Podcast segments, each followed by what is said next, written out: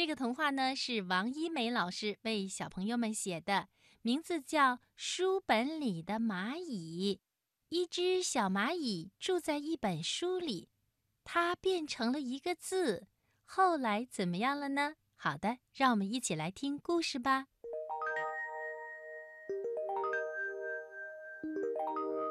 在墙角边，孤零零的开着一朵红色的小花，它在风里轻轻地唱着歌儿。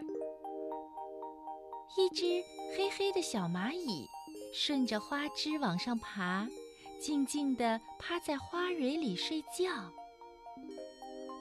小姑娘经过这儿，采下这朵花，随手夹进了一本陈旧的书里。小蚂蚁呢，它当然也进了书本，被夹成了一只扁扁的蚂蚁。喂，你好，你也是一个字吗？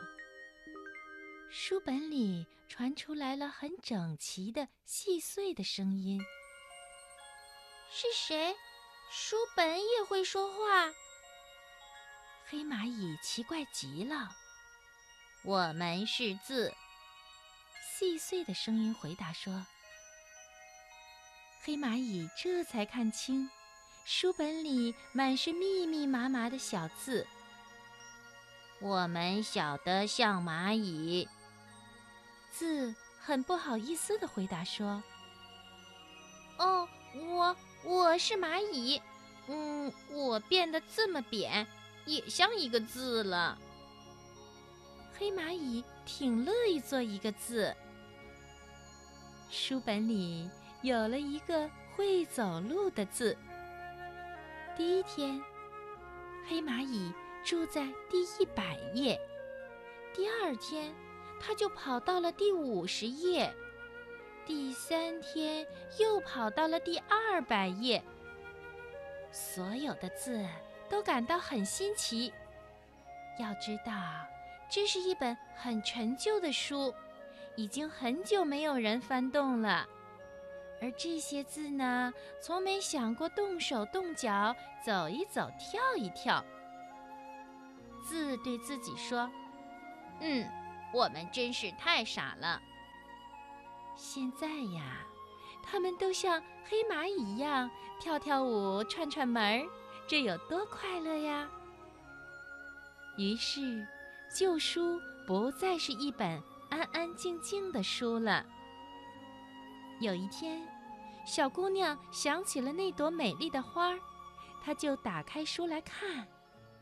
啊，这本她看厌了的旧书，写着她从来没有看过的新故事。她一口气读完了这个新故事。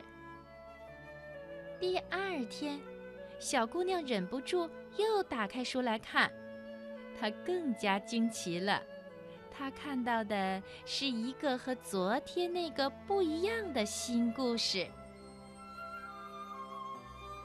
这时候，小姑娘突然看到了住在书里的小蚂蚁，她问：“哎，你是一个字吗？”“嗯，是的，我原来是一只小蚂蚁，现在我住在书本里，是会走路的字了。”会走路的字，小姑娘明白了。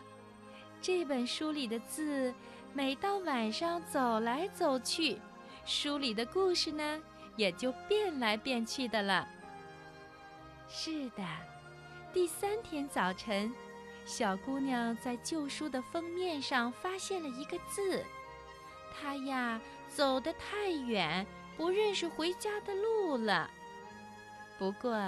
这些字没有一个想离家出走的，他们全住在一起，快快乐乐的，每天编出新的故事。小姑娘啊，她再也不用买故事书了呀。